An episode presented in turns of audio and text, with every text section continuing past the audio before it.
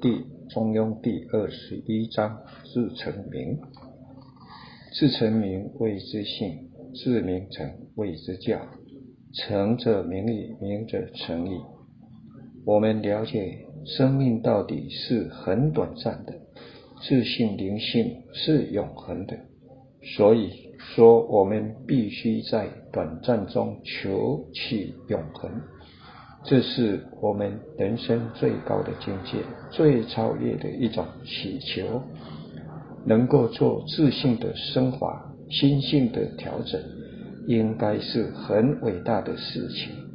中庸二十一章以后的十二章都在阐述诚，所以诚可说是中庸一书的枢纽。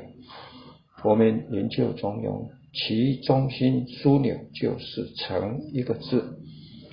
研究儒家的心法，要让自己心性提升而升华，唯有诚，其他别无法门。这一章“诚”是由天给人的一点元素，也就是老母至尊至圣的分灵法性。这个“诚”是由天给人的。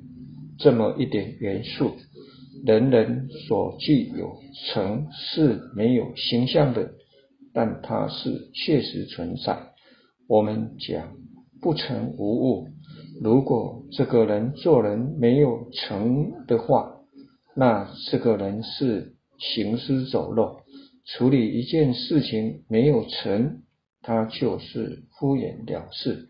他没有上天赋给我们做人的根本，一种心法表露出来的话，诚是真实发自内心深处的一念真心，谓之诚。孟子曰：“大人者，不失其赤子之心者也。”所谓赤子之心，就是真实无妄，也便是诚。精诚所至，青石为开。这是指楚国的熊举子连夜赶路时，在暮色中看见地上躺着一块石头，以为卧着是一只老虎。他拉开了弓，一箭射去，箭尾一齐没入巨石之中。熊橘子下马细看。才知道那四块大石头，他接着又射出一箭，箭却不知道跳到哪里去了，连痕迹都没留下。熊橘子显现出至诚之心，金石都为他而裂开，这是诚的一个实力。中庸一书是子思所著，子思是天道人道立言。从这一章开始讲到第三十三章，可以说由教来复性，尽人和天。因为一个谓之性，一个谓之教，是由教来恢复自信，尽人来和天，也讲到天人和。相合之道。章子是这一章的章子，先摆出天道做我们的一个本来，以人道来检讨天道是我们的本来，人道是我们现在的现况。以现状就是由教来复性，由这个教来。恢复自信，然后尽人和天，达到天人合一之道，这就是这一章的章旨。自成名谓之性，自是由于诚是心之真诚无妄，名是自信很光明。这说明了人的根本不同。自成名者，由于天下间有人自成而名者。其心之真诚无妄，能明彻洞察万事万物之至理，天之道也。能生而成者，自然圣人无碍。其境界是生而知之，安而行之。自成自名成谓之教。自信本来是很光明的，因为累世以来在弃机务弊之后，以假为真，舍本逐末，迷灭了自信，所以不得不自明成。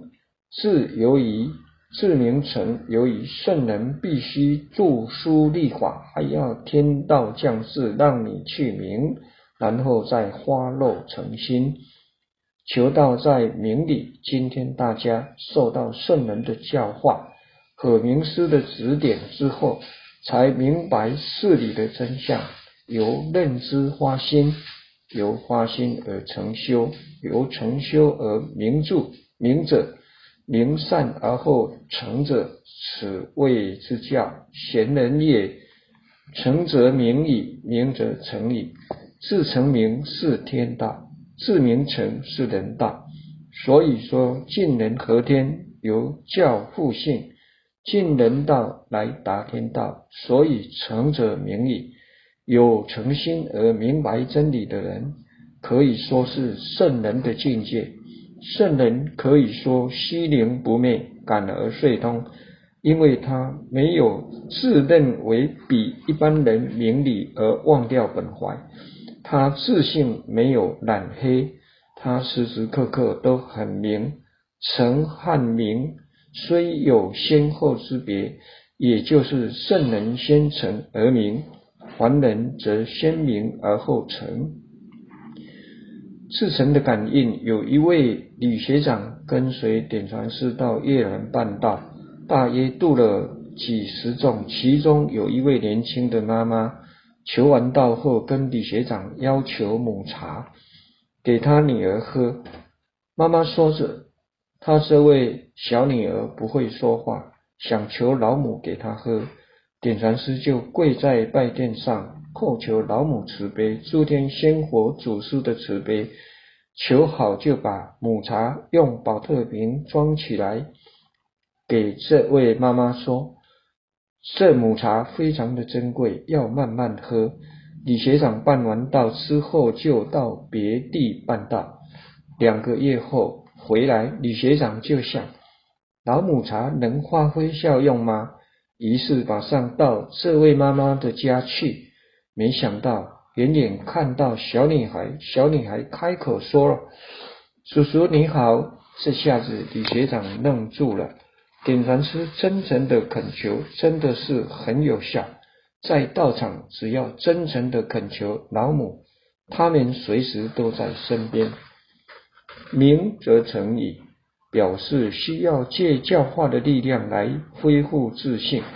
明必须由外界的教化力量，也就是要常到佛堂听道理，先明而后成，千经万典都是教化的工具。